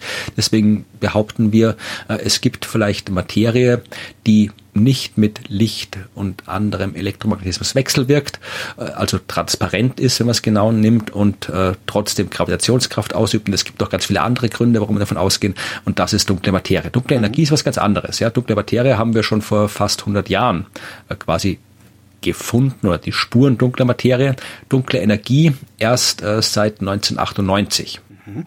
Da hat man festgestellt, dass die Expansion des Universums sich beschleunigt. Dass es expandiert, wissen wir seit den 20er Jahren und man ging bis dahin immer davon aus, dass diese Expansion im Laufe der Zeit eigentlich langsamer werden sollte, weil ja die Expansion, vereinfacht gesagt, etwas ist, was dazu führt, dass alles im Universum sich von allem wegbewegt, also dass quasi der Raum sich ausdehnt, die Gravitationskraft aber dieser Expansion entgegenwirkt, ja, weil die wirkt ja anziehend. Das heißt, die Gravitationskraft zieht alles zusammen und man ist halt quasi davon ausgegangen, so wieder vereinfacht gesagt, diese äh, Expansion hat im Laufe der Zeit an Schwung verloren und die Materie, die Gravitationskraft zieht das alles so zusammen immer ein bisschen und irgendwann wird sich die Expansion umkehren und alles wird wieder äh, in unzähligen Billiarden Jahren aufeinander krachen. Und äh, das war so das, was man sich so gedacht hat. Und man wollte mal äh, in den 90ern genau messen, wie langsam, also wie stark sich jetzt die Expansion denn schon quasi reduziert hat im Laufe der Zeit. Ich gehe jetzt nicht darauf ein, wie man das genau misst. Dazu beobachtet man Supernova-Explosionen in unterschiedlichen Entfernungen und kann daraus dann sowohl die Expansionsgeschwindigkeit als eben auch äh, die Entfernung berechnen, weil wenn die wirklich weit entfernt sind, dann braucht das Licht ein paar Milliarden Jahre bis zu uns und das heißt, ich beobachte was, was in der Vergangenheit stattgefunden ist und so kann ich quasi die Expansionsrate zu unterschiedlichen Zeiten messen. Hat man gemacht und dann haben äh, überraschend für alle in den Ende der 90er Jahre Jahre zwei Arbeitsgruppen, unterschiedliche Arbeitsgruppen, das gleiche gemessen, nämlich dass das Ding nicht, lang, nicht langsamer wird, sondern schneller. Ja, die haben beide übereinstimmend das Gegenteil von dem gemessen, was sie eigentlich messen wollten. Ja. Nämlich, was sie dass eigentlich das, messen sollten. ja, und die haben halt entdeckt, dass das Universum immer schneller expandiert. Äh, für die Entdeckung gab es auch 2011, glaube ich, den Nobelpreis für Physik. Und äh, ja, das ist der Befund, der ist da. Äh, wir haben keine Idee, warum das mhm. Universum immer schneller expandiert. Und auch hier diesen unbekannten Grund haben wir dunkle Energie genannt. Ja, äh, es gibt verschiedene Hypothesen. Eine Hypothese ist, dass äh, im Raum selbst Energie steckt. Das ist gar nicht so unplausibel. Da sind wir wieder da, wo wir ganz am Anfang waren. Ja, diese Vakuumfluktuationen, die da stattfinden, mhm. ähm, die da, wo Teilchen aufpoppen und verschwinden. Das kann man auch quasi in Energie übersetzen und du kannst dann quasi so eine Grundenergie dem Raum zuordnen. Und das ist dann interessant, weil die Expansion sorgt dafür, dass im Laufe der Zeit immer mehr Raum da ist. Ja. ja. Und wenn immer mehr Raum da ist, dann ist auch immer mehr und im Raum Energie steckt, dann ist immer mehr Energie da im Laufe der Zeit. Und je mehr Energie da ist, desto schneller expandiert das Ganze, desto mehr Raum ist da, desto schneller expandiert das Dadurch Ganze und so weiter. plausibel, ja. Ja, das Problem ist nur, und die Masse bleibt ja gleich. Äh, das Problem ist also eben nur, ja. ja, das Problem an der Sache ist, dass die theoretische Vorhersage, wie viel Energie im Raum steckt ja. und die Beobachtung, wie viel Energie im Raum stecken müsste, um die Beobachtung zu erklären, sich, glaube ich, um äh, 120 Größenordnungen unterscheiden. Oh, das äh, ist jetzt, das sind einige Nullen. ja, tatsächlich, ja. Das heißt, äh, entweder wir haben äh, die Sache mit der, mit der Raum, mit der Vakuumenergie noch nicht so verstanden oder da ist irgendwas anderes. Ja, äh, es ist, wie gesagt, wir haben, da geht es um Phänomene wirklich so so Quantengravitation und mhm. so weiter, wo wir doch sehr viel nicht verstanden haben. Ja, also da, da ist noch viel zu verstehen. Aber prinzipiell, so plausibel es auch klingt, ähm, momentan passt es nicht zusammen mit dem, was wir wissen. Äh, es gibt dann noch andere, also das, das was ich jetzt gerade gesagt habe, wäre quasi so die kosmologische Konstante als Erklärung für die dunkle Energie. Ja, äh, im Raum steckt Energie und mhm. das wird dann immer mehr. Dann gibt es noch was, das heißt Quintessenz. Das ist wie eine kosmologische Konstante, nur variabel. Das heißt, da, kann, die kann sich im Laufe der Zeit verändern, die kosmologische Konstante. Und dann gibt es noch einen ganzen Schwung anderer Hypothesen.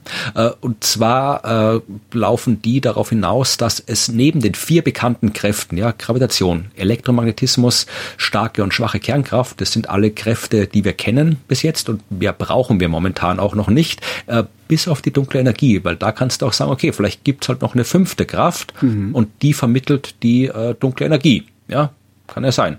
Das Problem ist, äh, wenn du so eine fünfte Kraft hast, dann muss die halt auch irgendwie was machen. Ja, ähm, äh, dann dann äh, hat die immer auch ein dazugehöriges Teilchen. Ja, der Elektromagnetismus hat hat die Photonen. Die äh, starke und schwache Kernkraft haben die W und Z-Bosonen und die Gluonen und die haben wir alle entdeckt diese Teilchen. Ja, mhm. wenn du jetzt noch eine Kraft hast, dann muss es auch Teilchen geben. Diese Teilchen äh, hätten wir aber eigentlich schon längst entdecken müssen, wenn sie denn da sind. Und das ist eigentlich ein Ausschlussgrund. Aber die theoretische Physik gibt da nicht so leicht auf. Also die bastelt immer noch ein bisschen an den Theorien rum, bevor sie sie wirklich aufgibt. Und in dem Fall, das finde ich sehr schön, ja, ähm, haben sie Teilchen, sie haben sich Teilchen ausgedacht, die äh, Chamäleon-Teilchen heißen. Mhm. Weil diese Teilchen äh, eine coole Eigenschaft haben, ja. Also wir reden hypothetische Teilchen jetzt alles, ja. Mhm. Diese Chamäleon-Teilchen haben die Eigenschaft, dass die Masse der Teilchen sich je nach Dichte der Umgebung verändert. Ja, also ein Teilchen, ein Chamäleon-Teilchen, das im leeren Raum rumschwirrt, hat eine andere Masse als ein Chamäleon-Teilchen, das zum Beispiel im Inneren der Sonne drin steckt. Ja, also mhm. das kann man sich Du kannst ja, das klingt mir ein bisschen willkürlich, aber ja, okay. Ja, das nee, also willkürliche also, Physik. Ja, nein, so ist es. Im Prinzip ist halt so, die, ja, du hast ja. ein Phänomen, das du beschreiben willst und dann modellierst du mal so vor dich hin, was denn dieses mhm. Phänomen beschreiben könnte. Das ist ja noch nicht verwerflich bis jetzt, ja. Und prinzipiell äh, widerspricht es jetzt nichts von dem, was wir so ansonsten so wissen. Also du kannst im Rahmen der bestehenden äh, teilchenphysikalischen, quantenmechanischen Theorien, kannst du Theorien aufstellen, die dir solche Chamäleon-Teilchen beschreiben. Ja. Die widersprechen jetzt keine Naturgesetzen. kannst du machen.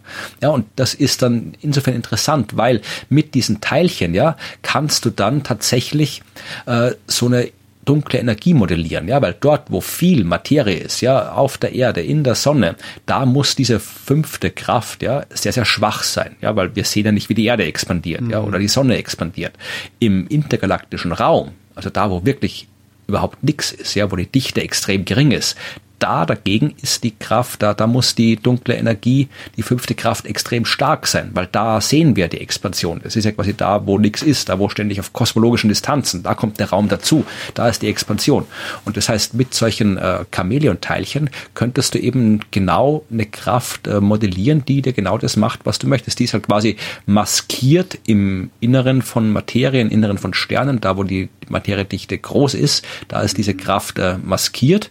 Äh, dort wo nix ist, da wirkt sie voll und äh, deswegen sehen wir halt die Expansion so, wie wir sie sehen. Soweit die Theorie. So, jetzt ist die Frage, wenn ich ein Teilchen vorhersage, dann wäre es gut, wenn man es auch irgendwie nachweisen könnte. Sonst ist es halt einfach eine Vorhersage, weil vorhergesagte Teilchen gibt es jede Menge. Jetzt gibt es in Italien einen Detektor, der für dunkle Materie da ist, ja, weil auch die will man ja detektieren. Wir wissen auch nicht, was dunkle Materie ist, ja. Auch da geht man davon aus, dass es irgendein unbekanntes Elementarteilchen, das wir noch nicht gefunden haben. Und auch da gibt's äh, Detektoren, die halt dazu da sind, solche dunkle Materieteilchen irgendwie nachzuweisen. Jetzt hat man dort 2020 Messwerte bekommen, die äh, zu bekannten Teilchen nicht passen. Ja, das ist schon mal gut, weil man will ja neue Teilchen messen. Äh, sie passen aber auch nicht zu dem, was man von der Art von dunkle Materie erwartet hat, die man dort gesucht hat. Ja? Das heißt, äh, entweder hat man was komplett Neues gefunden. Mhm. Oder ein Messfehler Oder, gemacht. Ja, die Messfehlersache, da komme ich am Schluss noch. Ja. Okay. Also das ist natürlich immer die Option Nummer eins am Anfang mal, einfach halt irgendwie statistisches Rauschen, Messfehler. Also entweder man hat was komplett anderes gemessen oder, und das ist eben das, was jetzt diese neue Arbeit, die Schlagzeilen gemacht hat, äh, sagt, äh, es könnte ein Signal sein, das sehr gut zu Chamäleon-Teilchen passt. Ja, also genau zu diesen Chamäleon-Teilchen, äh, die halt irgendwie, die kommen halt irgendwie aus dem Inneren der Sonne, die liegen halt überall rum, ja, weil die dunkle Energie muss halt überall sein und äh, die kann halt dann quasi aus dem Inneren der Sonne rauskommen und dann ändern sie ihre Masse und dann kannst du es irgendwie nachweisen. Also die Details verstehe ich auch nicht, dafür habe ich zu wenig Ahnung von Teilchenphysik, aber äh, die Behauptung ist, äh, dieses Signal, dass man eben weder bekannte Materie noch der dunkle Materie, die man da gesucht hat, zuordnen kann, würde zu einer bestimmten Art von Chamäleon-Teilchen passen. Das heißt, wenn dieses Signal wirklich von diesen Chamäleon-Teilchen erzeugt wird, dann wäre das tatsächlich der direkte Nachweis dunkler Energie, weil dann hast du direkt die Teilchen nachgewiesen, ja. die diese Kraft, die die dunkle Energie vermittelt, äh, beschreibt. Ja, also das wäre wie, dann. Wie alt ist wie alt ist die Arbeit? Ist das schon versucht äh, worden reproduziert? Ja, nee, die, die, die, die ist noch neu. Also die ist halt von 22. Also reproduzieren kannst du in dem Fall nicht. Ja, du misst ja etwas, was da ja, ist. Ja, ja, aber haben andere das auch gemessen? Also das ist ja nee, meine Frage das, da weiß ich tatsächlich nicht, äh, wie das genau ist, aber das Problem ist, da kommen wir jetzt zu den Messwerten. Ja, also wir haben ja. in der Teilchenphysik immer diese Sigma-Wahrscheinlichkeiten. Mhm. Ja, mhm. du musst halt, weil halt bei, auf der, in der Quantenmechanik alles irgendwie ständig hin und her schwankt und rauscht und ja. vor sich hin äh, fluktuiert, äh, musst du halt wirklich äh, ausreichend starkes Signal haben, um sagen zu können, das ist jetzt wirklich da und mhm. nicht einfach nur eine Schwankung. Ja, und da gibt's halt so äh, statistische, hat man sich irgendwie so gesagt, wenn wir äh, 5 Sigma heißt das, ja. Also ich will jetzt zu weit für diese ganzen Sigmas auch noch zu erklären. Äh, ich kann dir was verlinken, wenn ich möchte, beziehungsweise hast du sich auch einen Resonator, wo du mal über die Sigmas gesprochen hast. Ja, wir hatten es gerade, also ist noch gar nicht so lange her. Ich, ich schaue gerade, wann war denn das? Warum, warum Im Prinzip ist es einfach eine Wahrscheinlichkeit. Ja, du willst sagen, genau. äh, mit einer Wahrscheinlichkeit von eins zu was auch immer äh, ist dieses Signal echt und keine Schwankung. Ja, und ja, da gab es ja auch gerade die Melodien für Myonen, äh, ja, genau. Die, wo, wo, Sigma so eine Rolle gespielt hatte. Und du legst dir halt irgendwie in der Wahrscheinlichkeit, bist halt irgendwie so bei 99,99999 irgendwas Prozent, also eine sehr, sehr hohe Prozentzahl musst du erreichen, damit du quasi in der Teilchenphysik davon reden kannst, wirklich was entdeckt zu haben. Ja, und äh, das ist eben in diesen Sigma-Einheiten sind das fünf Sigma ist normalerweise die Schwelle und bei dem äh, Signal liegen wir bei zwei Sigma. Ja, also das ist absolut noch im Bereich der statistischen Schwankung. Ja. ja. Das heißt, äh, äh, da kann man noch nichts sagen. Aber was eben die Erkenntnis ist, ist, dass du tatsächlich anscheinend auch mit den Detektoren für dunkle Materie in der Lage bist, dunkle Energie nachzuweisen, wenn sie denn über diese Chamäleonteilchen nachgewiesen werden kann. Das heißt, man hat jetzt quasi, man hat ja früher nicht geschaut nach dunkler ja. Energie mit dunkler Materie Detektoren. Aber jetzt kann man eben die dunkle Materie Detektoren, die auf der Welt so rumstehen, auch nehmen, um nach dunkler Energie zu schauen. Und das heißt, im Grunde passiert sowas ähnliches wie mit dem Myon, dass sehr viel nachgeguckt wird, sehr viel Daten aggregiert werden und irgendwann die notwendige Sigma-Schwelle überschritten ist und man Wenn's dann sagen denn, kann, ja, ja, ja wenn ja, denn was da ist, was die Schwelle ja, überschreiten kann, wenn es keine Schwankung ist. Aber wie gesagt, dieser, dieser Nachweis der dunklen Energie ist halt alles andere als ein Nachweis, aber es ist der Nachweis, dass eine neue Methode zur Verfügung steht, dunkle Energie nachzuweisen. Das ist im Prinzip das, worum es geht bei der Forschung. Cool. Sehr cool. Ja. Und ja, dann lasse ich die nächste Meldung weg. Da ging es darum, dass äh, ein äh, der größte Meteoriteneinschlag der letzten 100.000 Jahre identifiziert worden ist. Man hat in Nordostchina äh, einen Krater nicht gefunden. Den Krater kannte man schon vorher. Der ist groß, ja. Ähm, ein paar, äh, wie groß ist der? Zwei Kilometer ist der groß, dieser Krater. Mhm. Und jetzt hat man da reingebohrt und tatsächlich äh, die Bohrproben untersucht und festgestellt, dass dieser Krater, von dem man bisher vermutet hat, dass er ein Meteoritenkrater ist, auch mit Sicherheit ein Meteoritenkrater ist. Äh, ist vor 500.000, nee, vor 50.000 Jahren ist da ein Ding eingeschlagen. Ja, so ein paar hundert Meter groß, 100 Meter groß, dieser Asteroid. Und ist tatsächlich jetzt eben von den, in den letzten 100.000 Jahren, von den allen Einschlägen, die wir kennen, der größte. Hat er was gemacht? Also hat er hat er irgendwie nochmal die Erde verdunkelt ja, oder sowas? Also ein ja gut, muss er ja, wo soll er noch sonst hin? ja. Nee, also ob der was gemacht hat, also das war halt 100 Meter großes Ding, das eingeschlagen hat. Das wird da lokal schon was gemacht haben, ja. Aber jetzt Und, nicht äh, ein weiteres Jahr ohne Sommer. Ja, vielleicht, weiß man das, da, da müsste man wirklich genau wissen, was, Ja, es war noch für 50.000 Jahren, da haben halt schon Menschen da vielleicht gelebt, aber ist jetzt nicht so groß, dass wir da jetzt so angewiesen wären auf Landwirtschaft oder sonst was. Hm. Da waren die Menschen wahrscheinlich die halt rumgelaufen die noch und andere haben, Geschichten erzählt haben, als Mary Shelley ja, das getan hat, ja. Wahrscheinlich, ja. Also das, äh, aber einfach nur so quasi Katalogeintrag haben wir jetzt wieder einen neuen schönen großen Krater nachgewiesen. Ja, ich, meine Geschichten sind am Ende. Ich das kann noch, kommt jetzt die Werbung, ne? Ja, so viel habe ich auch nicht. Äh, Science Buster Shows wird es geben in Wien und in Graz in den nächsten Tagen. Äh, Termine sind entsprechend verlinkt. Ich glaube, 16. 15. Oktober treten wir in Wien auf und äh, dann noch irgendwann in Graz Ende des Monats. Äh, schaut auf die Homepage, die wir verlinken oder googles einfach, ja, so wie es andere auch machen. Dann findet ihr anständige Kinder machen. Genau. Und ansonsten, ja, habe ich nichts nix zu bewerben, was ich nicht schon beworben hätte. Mein Buch, Klimapodcast und so weiter, das haben wir alle schon ausführlich beworben. Überlege auch, habe ich noch was? Nee, ich habe auch nicht. Aber ansonsten habe ich gerade keine Veranstaltungen, die ich Veranstaltungen habe ich ja könnte. sowieso. Ich sitze ja nur noch zu Hause und nehme Podcasts auf. Ach Gott. Ja, denn, Florian, ja. vielen Dank. Vielen Dank, Holger. Und euch vielen Dank für die Aufmerksamkeit.